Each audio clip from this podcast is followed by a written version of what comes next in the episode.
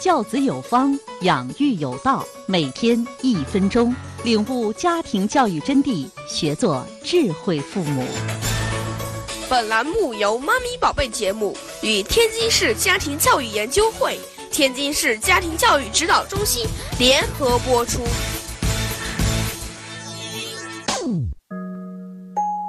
家长朋友们，晚上好，我是天津家庭教育指导中心讲师陈月。关于孩子不懂礼貌的话题，作为家长还要把握一个原则，那就是不要比来比去。比如，指责孩子不如隔壁家的毛毛，这只会让孩子讨厌毛毛，孩子不见得会修正自己的行为。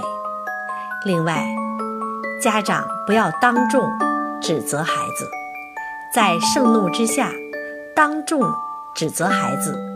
除了宣泄父母的怒气、伤害孩子的自尊外，毫无益处，更不可能让孩子变得彬彬有礼。